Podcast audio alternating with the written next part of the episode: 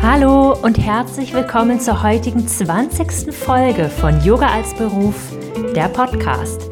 Ich bin Antonia, Yogalehrerin und Yoga-Mentorin aus Berlin und teile hier im Podcast meine besten Tipps für den Yoga-Business-Aufbau und spannende Interviews mit Yogalehrerinnen und anderen, die dich auf deinem Weg begleiten, mit dir.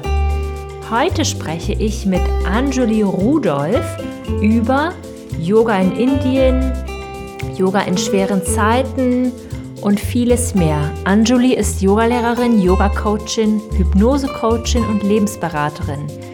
Sie wuchs in Indien auf, reiste auf vielen Umwegen durch die ganze Welt, lebt heute in Deutschland und kommt aus einer Familie von Yogalehrerinnen. Wie das ist, wieso es 40 Jahre lang gedauert hat, bis sie selber angefangen hat, Yoga zu praktizieren, was Sie Yogalehrerinnen in den herausfordernden Zeiten einer Corona-Pandemie rät. All das und noch viel mehr teilen wir heute mit dir in diesem Interview. Aber bevor es losgeht, möchte ich noch eine Veranstaltung mit dir teilen. Und zwar wird am 29. Mai wieder der große Workshop Yoga als Beruf stattfinden. Das ist ein Samstag. Es geht von 11 bis 13.30 Uhr. Ich mache das gemeinsam mit, mit dem Yoga-Studio Sangha Yoga aus Lübeck. Und wir sprechen in zweieinhalb Stunden darüber, wie du in die Selbstständigkeit als Yogalehrerin startest. Wir sprechen über die ganzen Modalitäten, über die Klarheit im steuerlichen und finanziellen Bereich, über Selbstständigkeit, Gewerbe, Versicherungen, wie du die ersten Yoga-Jobs findest, wie du dich vielleicht ein bisschen positionierst auf dem Yogamarkt, wie du anfängst, dich sichtbar zu machen und so weiter und so fort. Wir hatten den Workshop ja schon einmal letzten Monat und er kam so gut an. Es gab so viel Feedback, dass wir gesagt haben, wir machen das direkt nochmal. Es gibt auch drei Boni. Und zwar gibt es einmal im Anschluss von mir den Fahrplan in die Selbstständigkeit als PDF und dann noch zwei Workbooks aus meinem Yoga-Mentoring-Programm obendrauf. Also, wenn du dabei sein möchtest, würde ich mich total freuen. Geh gerne auf meine Website, unten in die Show Notes oder auf Instagram findest du auch einen Link, um dich anzumelden. Und dann wünsche ich dir jetzt ganz viel Freude mit der tollen, spannenden Podcast-Folge mit Anjuli. Hallo Anjuli, herzlich willkommen im Podcast Yoga als Beruf. Ich freue mich sehr, dass du heute da bist und hier mit mir sprichst über deinen Weg im Yoga, deine Beziehung zu Yoga, deine Arbeit, Yoga in Indien, Online-Yoga und alle möglichen andere Themen mehr.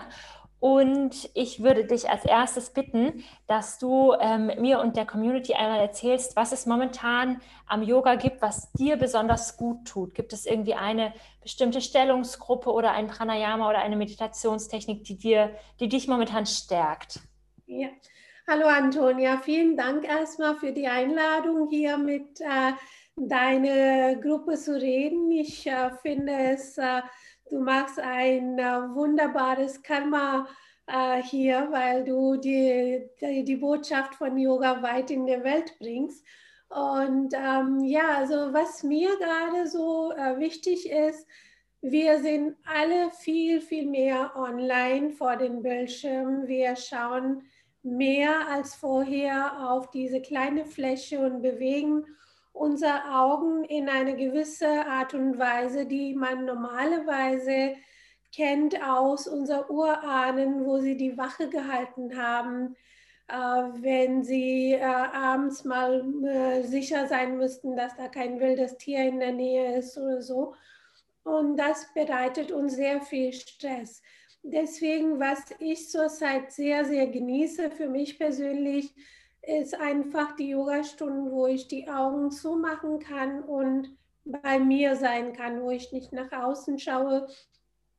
Deswegen jeder Yoga-Lehrer, der es schafft, mal mit seiner Anweisung, mit seiner Präsenz mich in die Bewegung zu bringen, dann ist das für mich auch zugleich auch eine Meditation. Und ich mache zurzeit eine äh, tägliche Meditationsgruppe, Äh, die wird von einem Lehrer in Osnabrück äh, geleitet und das ist sehr, sehr schön. Da fängt mein Tag wunderbar an und ich genieße das dann total mit dieser Meditation, das zurzeit Banda-Praxis so zustande gekommen in den letzten Tagen. Und das tut mir unheimlich gut, meinen Tag so anzufangen. Oh, vielen Dank. Danke, dass du das mit uns teilst. Ähm, ja. Für die, die dich jetzt noch nicht kennen, ähm, vielleicht könntest du ein bisschen was über dich erzählen, dein Weg zum Yoga, dein Weg in die Selbstständigkeit, alles, was du mit uns teilen möchtest.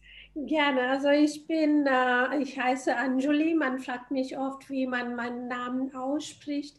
Äh, ich nehme es äh, nicht persönlich, wenn man das nicht richtig aussprechen kann, aber so wie ich das ausspreche, ist das Anjuli. Ich bin in Indien aufgewachsen und interessanterweise, mein Vater war ein Grenzpolizist, damit ein Soldat, der auch äh, öfters in Kriegen sein müsste und in Terroristengebieten arbeiten müsste. Und eine Mutter, die Yoga-Lehrerin war. Also da habe ich wirklich aus der Muttermilch die Yin- und Yang-Energie mitgenommen. Aber 40 Jahre lang habe ich mich komplett verweigert, Yoga zu machen. Ich habe immer gesagt, nein, das ist nicht mein Weg, that's not my cup of tea und habe immer äh, mich mit allen Händen und Füßen dagegen sozusagen gewehrt, äh, bis auf einmal mein Leben äh, auf dem Kopf stand. Also ich war äh, mit einem Deutschen verheiratet, wir haben vier gemeinsame Kinder. Und ähm, äh, wir haben zu der Zeit in einem kleinen afrikanischen Land gelebt, wo es auch sehr, sehr viel Gewalt zu sehen war. In den zwei Jahren, wo ich da gelebt habe, habe ich alles Mögliche erlebt. Äh, auch einmal so, wie die Leute mit Maschinengewehr aufeinander schießen aus meinem Küchenfenster miterlebt. Und das war halt so dieses Extrem. Und da äh, ruft mein Mann mich an aus einer Dienstreise und sagt, ja, also unsere Ehe ist vorbei. Ich habe jetzt eine andere gefunden und äh, ja, gut ist es so. Und dann auf einmal von wirklich so einem absoluten Luxusleben musste ich erstmal gucken, wo gehe ich hin? Wie komme ich jetzt mit meinen vier Kindern in welchem Land, weil ich weder in Indien war noch in Deutschland. Und das mal habe ich dann erlebt, dass ähm, ich nicht genug Luft bekommen habe. Meine Atmung ging sehr schlecht und ich war in so einem Cocktail von Gefühlen. Ich war verzweifelt, ich war bitter, ich hatte so einen riesen Groll und Wut und äh, Enttäuschung und Hilflosigkeit. Und äh, die Sportarten, die ich damals getrieben habe, die haben mir geholfen, ein oder anderes Gefühl zu bearbeiten. Aber es konnte mir nicht in dem Gesamtheit helfen und ich konnte immer noch nicht richtig atmen. Und unter diesen Umständen kam das dann Yoga zugute. Also da habe ich gemerkt, ich hatte zum Glück die Möglichkeit, täglich mit meiner Mutter und mit meinen Geschwistern zu telefonieren. Ich habe sechs Geschwister, die alle Yogalehrer sind und meine Mutter. Und äh, da habe ich dann gemerkt, dass in dieser Zeit, was mir wirklich geholfen hat, war Yoga.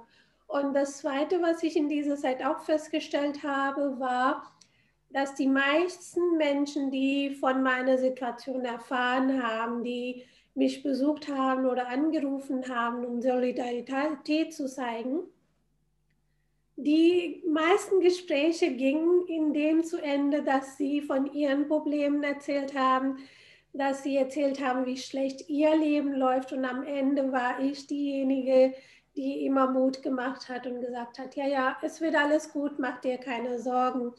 Und eines Tages habe ich bewusst diesen Satz selber gehört und ich dachte, das kann doch nicht wahr sein. Also ich bin in der, in der schlimmsten Situation meines Lebens und trotzdem gelingt es mir, den anderen Menschen Mut zu machen. Und damit war es mir klar, äh, dass das meine Berufung ist.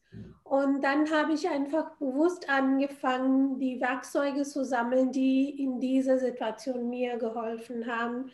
Ich musste zuschauen, dass ich mit meinen vier Kindern aus diesem kleinen Land erstmal wegkam, dass ich dann hier in Deutschland vor etwa neun Jahren mein Leben komplett von null auf aufgebaut habe. Keine Wohnung, kein Job, keine Nachbarschaft, kein Netzwerk, absolut null. Und da kam ich erstmal mit meinen vier Kindern hier an. Der älteste war zu der Zeit zehn Jahre alt und das jüngste war sechs Jahre alt. Und ähm, dann war das wirklich Learning, äh, Learning by Doing. Das heißt, äh, es war mir klar, dass Yoga mir hilft. Es waren ein paar andere Sachen, die mir geholfen haben und ich habe Stück für Stück angefangen, mal mich da auszubilden. Interessanterweise war das so, dass all die Jahre zuvor, immer als meine Mutter oder meine Geschwister mich besuchen kamen, hatte ich in allen Ländern, wo ich gelebt hatte, ich habe auf vier verschiedene Kontinente gelebt, in fünf oder sechs verschiedene Länder, äh, ähm, Nahen Osten, Afrika äh, und äh, Europa, alles Mögliche. Und interessanterweise hatte ich in dieser Zeit immer Yoga-Workshops für meine Familie organisiert.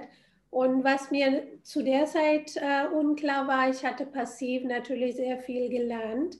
Ich äh, bin ja in dieser Kultur aufgewachsen und das war dann schon in unserem Alltag in vielen Hinsichten schon präsent. Und dann natürlich habe ich formelle Trainings gemacht und dann angefangen, mal mich auszubilden und habe dann meine Zertifizierungen alle gemacht. Und ja, jetzt bin ich hier. Wow. Danke, dass du diese wahnsinnig tolle Geschichte und lange Geschichte, ja, und auch schwere Geschichte mit uns teilst. Ähm, glaube, dass dich wahrscheinlich diese ganzen Erfahrungen dann auch zu einer sehr empathischen Yogalehrerin machen. Ähm, empathisch können meine Schüler besser beurteilen, das kann ich ja nicht selber sagen. Aber ja, was äh, das aus mir macht, ist dadurch, dass ich in so vielen verschiedenen Ländern und Kulturen äh, leben dürfte und das aus der nächsten Nähe erfahren dürfte. Und weil ich so viele Sprachen spreche, ich habe verstanden, dass ähm, egal welche Hautfarbe die Menschen haben, egal welche Religion, welchen Glauben äh, die Leute folgen, letztendlich äh, emotional und physisch sind wir alle gleich. Wir sind alle die gleiche Anatomie. Natürlich sind da kulturelle Unterschiede, aber das war dann mein Vorteil, dass ich so viel unter Menschen sein durfte, dass ich heute die Menschen dann auch äh, besser verstehe und ihnen besser helfen kann. Hm, schön. Und was ist heute deine Arbeit oder was machst du heute? Ja, äh, also ich äh, habe hier in Bonn ein Yoga-Studio äh, und ähm, ganz normal könnte man sagen, ich bin Yogalehrerin, aber ich bilde auch Yogalehrer aus und ich bin Lebensberaterin. Ich äh, äh, habe so viele, ich glaube, ich habe äh, ein paar, äh, mehr als 100 auf jeden Fall. Ich habe zehn Ausbildungen inzwischen schon gegeben und ein paar hundert oder ein, hunderte von Yogalehrer ausgebildet. Ja. Und ähm, da versuche ich denen jetzt gerade in der Corona-Krise oder an sich mal zu helfen, wie sie in dieser Situation ihre Praxis weitermachen und wie sie äh, sich besser vermarkten können, wie, was sie auch anders machen sollen, weil der Online-Unterricht läuft ja anders. Und ähm, ja, und dann die Menschen, die wegen Ängsten oder Lebenskrisen aus irgendeinem Grund in schwierigen Situationen sind, denen helfe ich auch mit äh, Hypnose-Coaching, mit äh, Energiearbeit und mit Atmung und Yoga. Wow. Das ist eine tolle Kombination. Ja. Und ähm, was ist für dich der Unterschied? Was sagst du deinen, ähm, deinen Schülerinnen oder deinen, deinen Auszubildenden mit dem Online-Yoga? Wie geht man damit gut um? Ähm, Online-Yoga hat äh, zwei oder drei ähm, äh, Merkmale. Erstens, äh, lass uns mal auf die Vorteile gucken. Du sitzt nicht irgendwo in einem Auto und fährst nicht durch den Stau, du hast weniger Fahrzeiten und du kannst von der Gemütlichkeit deines Wohnzimmers das machen. Mhm. Das macht es einfacher für die ja. Leute, aber viele haben auch Angst vor der Technik und wenn sie den ganzen Tag vor dem Bildschirm sitzen, weil sie von zu Hause arbeiten müssen, dann wollen sie nicht zusätzlich äh, auch für Yoga, für die Entspannung vor dem Bildschirm sitzen. Der Unterschied für die Yoga-Lehrenden ist, dass sie jetzt ihre Schüler nicht mehr anfassen können, die dürfen nicht für sich präsent sein und die müssen auf diese äh, Tatsache Rücksicht nehmen, dass die Leute sich zurzeit wenig bewegen.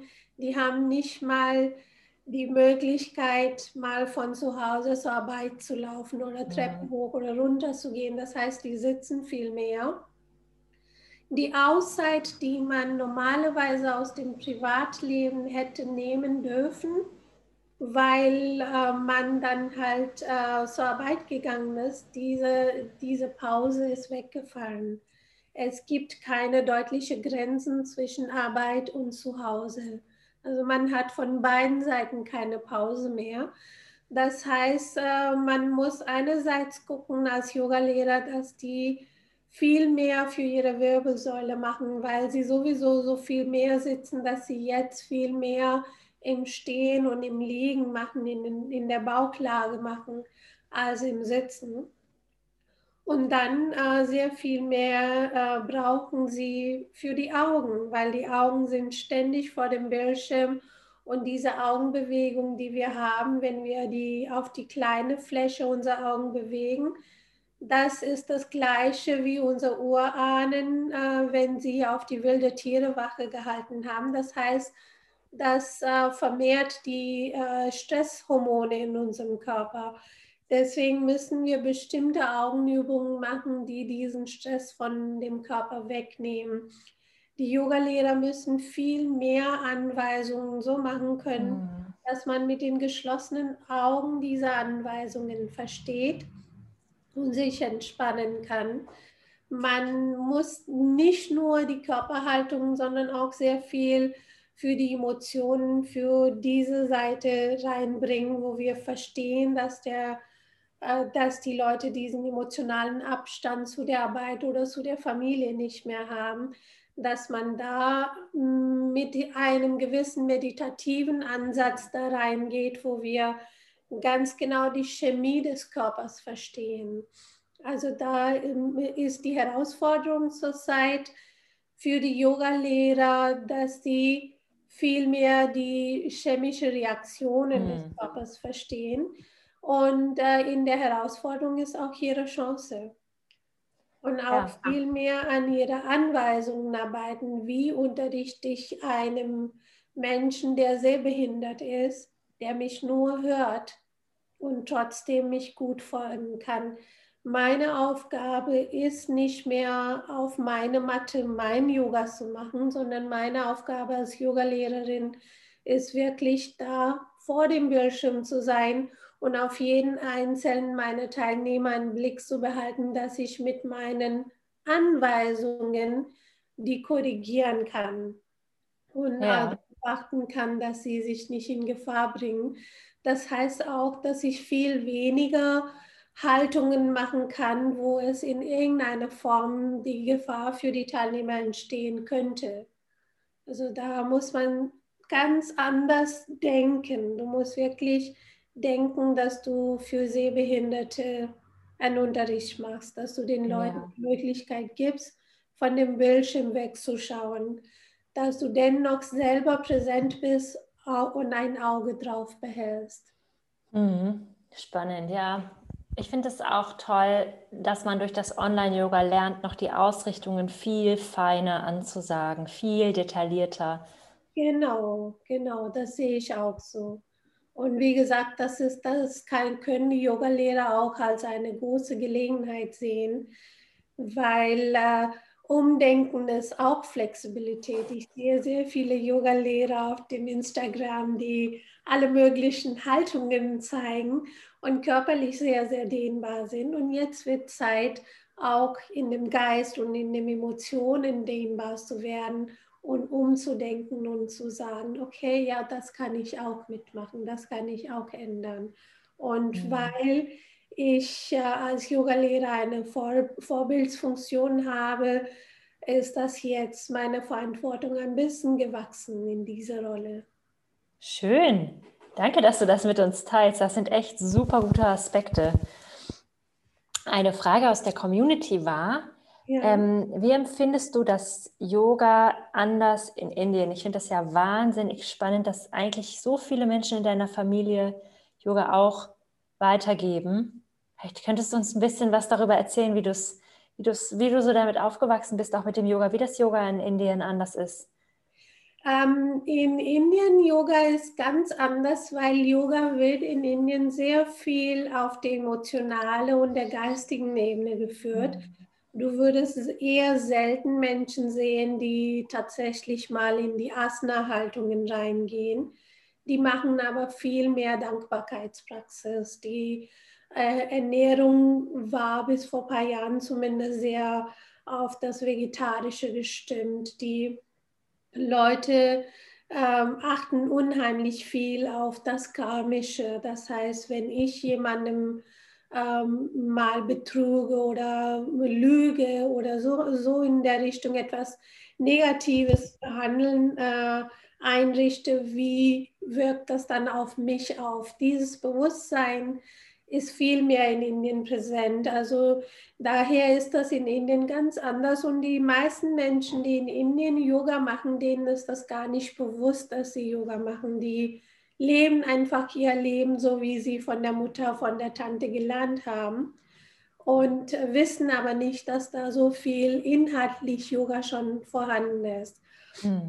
Hier verbindet man Yoga viel mehr mit der Matte, und äh, mit dem Fitnessstudio. Und das kommt in den letzten Jahren, ist das natürlich auch in Indien zugewachsen. Ähm, Yoga in Indien, als ich ein Kind war, war viel mehr, wo sich eine Gruppe der Menschen zusammengetan haben, die sich auf, in einem Park getroffen haben und morgens mal ein paar Dehnübungen gemacht haben, ein bisschen Pranayam gemacht haben. Hier wird extrem viel Wert auf die körperliche Seite gelegt.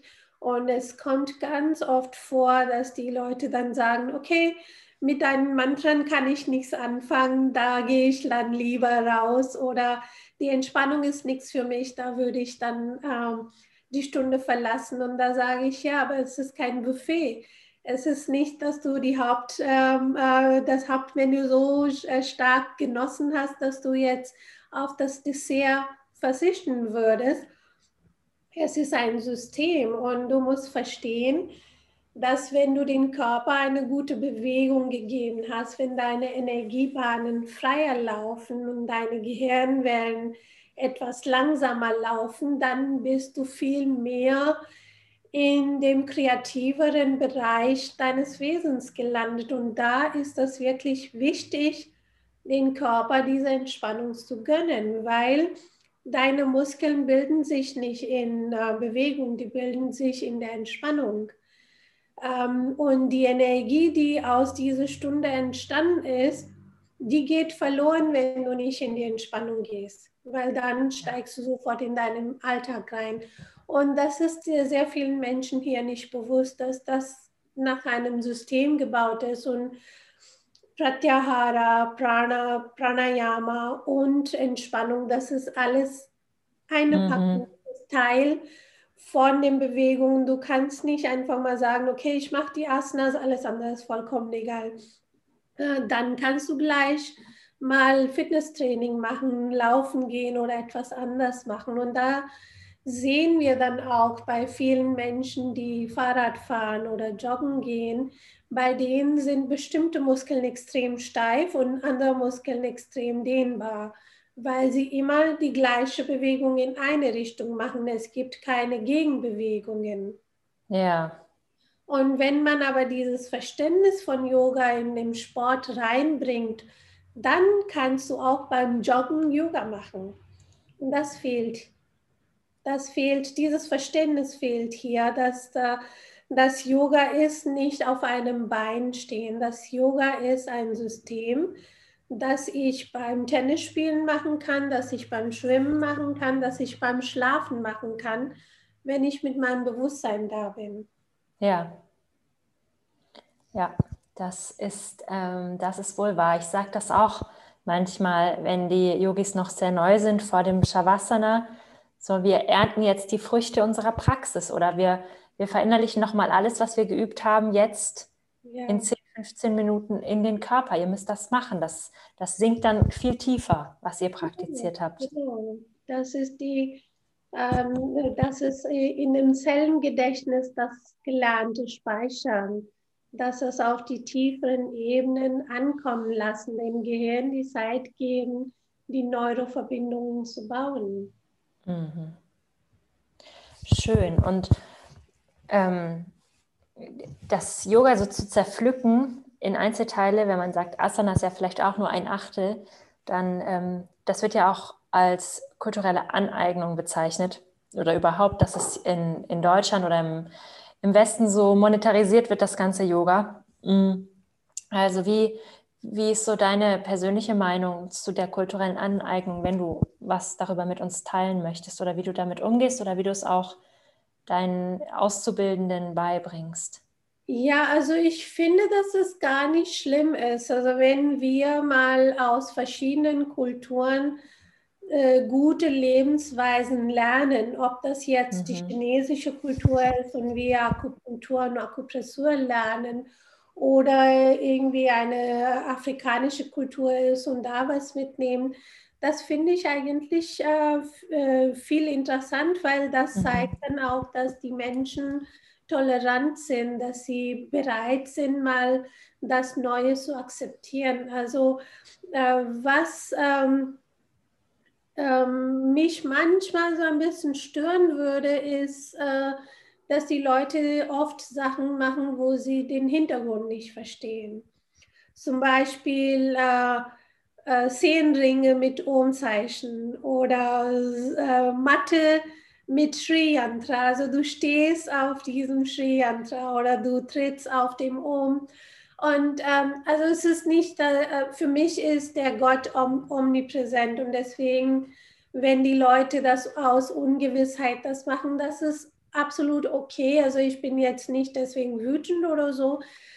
Aber wenn wir schon mal etwas aus einer fremden Kultur nehmen, dann wäre es vielleicht ein bisschen sinnvoller, das ein bisschen besser zu verstehen. Das würde so viele Missverständnisse vermeiden und das ist nicht nur für Yoga oder meine Religion, das ist für alle Religionen. Also wenn ich, ähm, was weiß ich, aus dem jüdischen Kultur oder aus dem Islam was aneigne, dann muss ich mal wissen, okay, was ist die Konnotation von diese, diesem Symbol oder wofür ist das gedacht? Ich habe äh, drei Jahre in Syrien gelebt, ich habe zwei Jahre in Tunesien gelebt, gelebt. ich habe Arabisch gelernt und wenn jemand mich äh, irgendwie eine Frage stellt, dann sage ich schon bei Gelegenheit, ja, Alhamdulillah oder Inshallah, weil ich das einfach mal von dem Gedanken her so schön finde. Und ich finde das auch nicht verkehrt, weil wenn da ein Ausdruck ist, das in meiner Sprache in dem Form nicht präsent ist oder nicht das gleiche Gefühl rüberbringen kann, dann sollte man das ruhig auch aneignen. Und es gibt auch in der deutschen Sprache so viele Ausdrücke, die ich total liebe. Und da weiß ich überhaupt nicht, ich spreche acht Sprachen und ich weiß nicht ein vergleichbares Wort äh, in einer anderen Sprache als in Deutsch. Also da, das, äh, wenn, wenn ich das bewusst mache, und wenn ich mich darüber informiert habe, das ist überhaupt nicht verkehrt. Mhm. Ja, danke, dass du das so mit uns teilst. Das ist ein, das ist ein schöner Aspekt und ich bin sehr beeindruckt, dass du acht Sprachen sprichst. Ja, das, ist, das eröffnet einem eine riesige Welt. Ja, mit jeder Sprache wächst, wächst das ein Stückchen. Ja, wow. Ähm, in meiner Online-Community sind ja überwiegend ähm, Yoga-Lehrerinnen und einige, die auch noch wirklich sehr am Anfang stehen. Hast du vielleicht noch so einfache Tipps, wie man sich den Einstieg in das Leben als Yogalehrerin so ein bisschen erleichtern kann oder was du vielleicht auch deinen Auszubildenden so nach der Ausbildung mit auf den Weg gibst? Ähm, für die äh, Yogalehrerin, äh, die jetzt gerade ihre Ausbildung fertig gemacht haben, würde ich das so bezeichnen, weil wenn du ein Yogalehrer geworden bist, dann bist du irgendwo in deiner Seele schon ein, ein Yogalehrer gewesen. Und jetzt hast du die Zertifizierung, den Stempel dazu bekommen. Dann würde ich sagen, dass du dir erstmal auf deine eigene Praxis sehr viel Wert legen sollst. Also das, was du gelesen hast, ist eine Sache.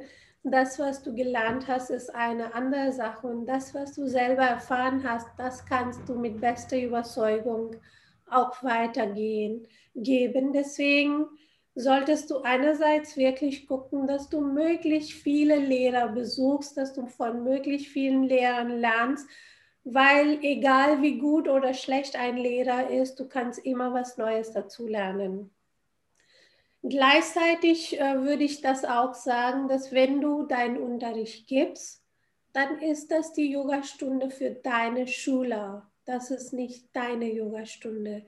Du hast auf deiner Matte nur so viel zu suchen, dass du deinen Schülern demonstrierst, was gemacht wird. Aber dein Platz ist da, wo deine Schüler sind, dass du denen die richtige Anweisung gibst, dass du für sie präsent bist. Ich erlebe in den Ausbildungen ganz oft und auch äh, sonst bei vielen Yogakursen, dass die Yogalehrer auf ihre Matte demonstrativ zeigen, wie toll sie eine Haltung machen können und keinen Blick auf die Schüler haben.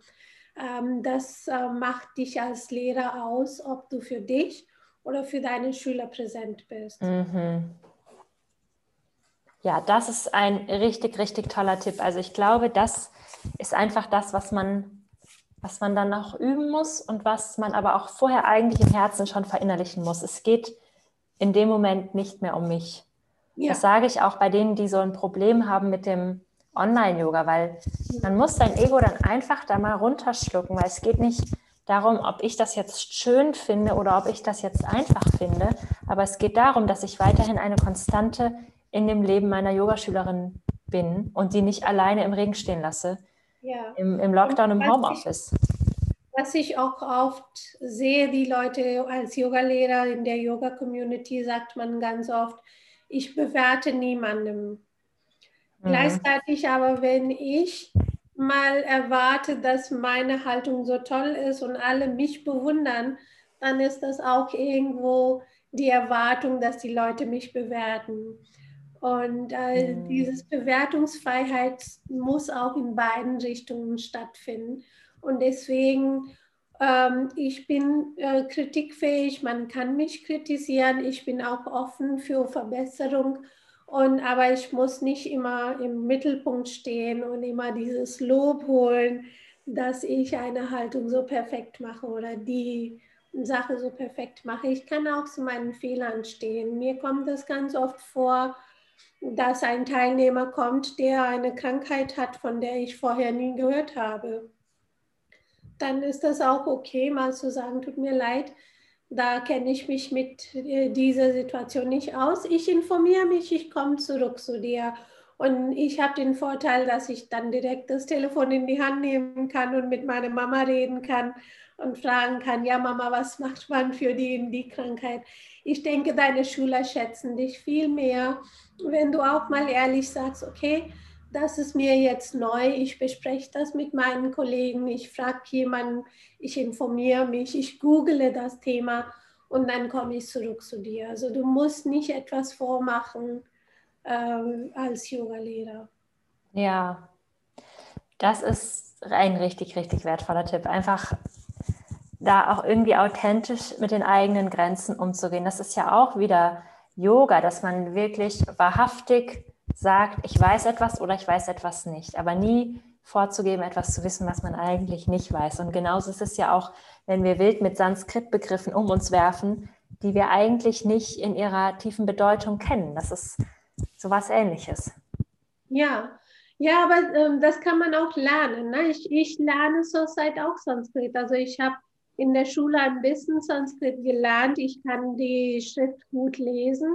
Aber da gibt es immer noch so viel, was man noch lernen kann. Und ich bin jedes Mal mit diesen großen Augen und mit äh, der Bewunderung von einem kleinen Kind, wenn ich einen Begriff besser verstehe. Also äh, man ist ja lebenlang der Lerner. Man ist ständig dabei. Yogi sein ist auch ständig auf der Suche sein, ständig mal was Neues lernen oder das Lernte, Gelernte besser begreifen. Mhm. Ja, danke dir, dass du das auch nochmal mitgeteilt, mit uns geteilt hast. Super, dass ihr Sanskrit in der Schule gelernt habt. Das ist ja auch für unsere Vorstellung so weit weg, aber ich finde es super, super schön. Schön im Vergleich zu was man alles da noch kann. Also ja, ja. So viel. Ja. Ähm, ja, danke, liebe Anjali, dass du das alles mit uns geteilt hast. Ähm, ich wollte dich jetzt auch noch fragen, wenn jetzt jemand neugierig darauf geworden ist, von dir zu lernen, vielleicht auch eine Yogalehrerin, was gibst du denn an, an Ausbildungen oder Weiterbildungen oder Retreats? Wie, wie kann man mit dir zusammenarbeiten, wenn man von dir lernen möchte? Genau, also man kann als einfachstes, kann man mit mir die Online-Yoga-Stunden machen. Das geht zurzeit am einfachsten. Äh, ich habe eine Webseite, das heißt Yog Anjuli als ein Wort, also nicht zweimal für Yoga das, und Anjali genau. ein A, sondern das verlinke ich alles. Anjali. Und da findet man meine Kurse. Da gibt es auch ganz viele Workshops, die man äh, machen kann, wenn wir wieder irgendwann öffnen können. Ich habe auf dem Facebook eine Gruppe, die heißt äh, Yoga Teachers Wisdom. Da poste ich mhm. regelmäßig äh, mal Sachen rein. Da kommen auch mal meine Geheimrezepte für einen bestimmten Tee oder Brei oder sonst was. Äh, oder wenn mich irgendwas beschäftigt, da poste ich dann relativ regelmäßig, lade auch Gäste ein, die ihre Meinung äh, mit uns teilen können oder mit meiner Community teilen können. Wir fangen jetzt in äh, Mitte März mit der nächsten Yogalehrerausbildung in Bonn an. Wir haben gerade eine Ausbildung in Osnabrück schon am Laufen. Und äh, wenn das jetzt Richtung Sommer alles wieder gut geht, dann äh, biete ich auch eine Ausbildung für Yoga Nidra und Hypnose zusammen. Also mhm. Yoga Nidra Ausbildungen gibt es genug da draußen, aber in der Kombination mit Hypnose das zu lernen, das ist dann ein Schritt weiter.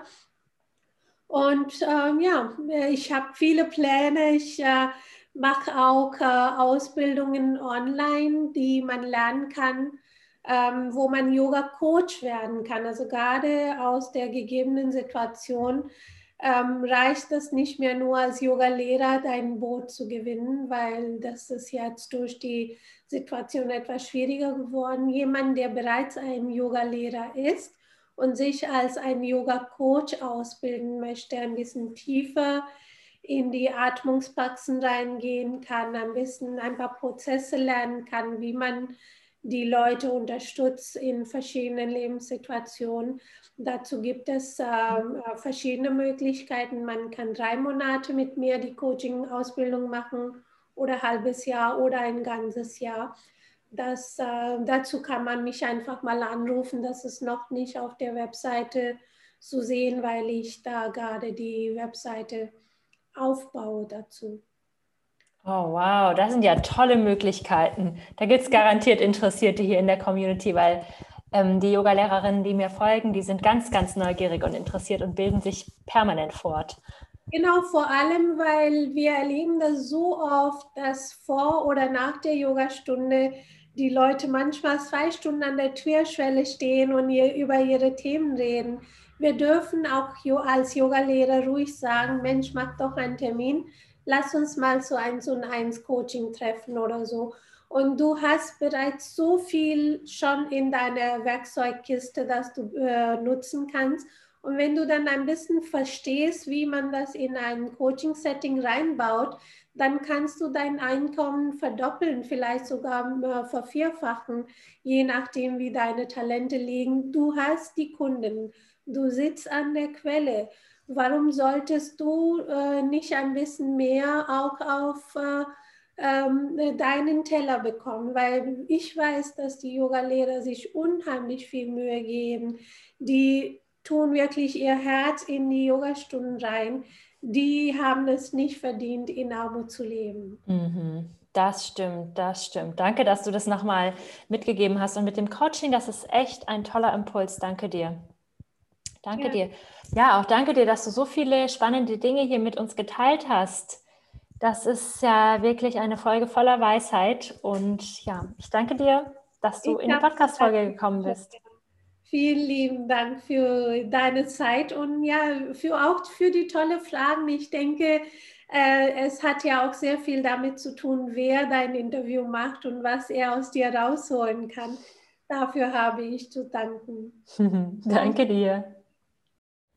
Wenn dir diese Podcast-Folge gefallen hat, dann schau doch super gern mal bei Anjuli auf der Webseite vorbei oder hinterlass mir eine 5-Sterne-Bewertung bei iTunes. Darüber freuen wir uns auch immer sehr. Und wenn du dich jetzt für den Workshop Yoga als Beruf interessierst, dann klick super gerne hier auf den Link in den Show Notes auf meine Webseite oder bei Instagram ist der Link auch verfügbar. Und dann würde ich mich total freuen, dich am 29. Mai im Workshop begrüßen zu dürfen und wünsche dir bis dahin einen Happy Yoga Business Aufbau. Deine Antonia.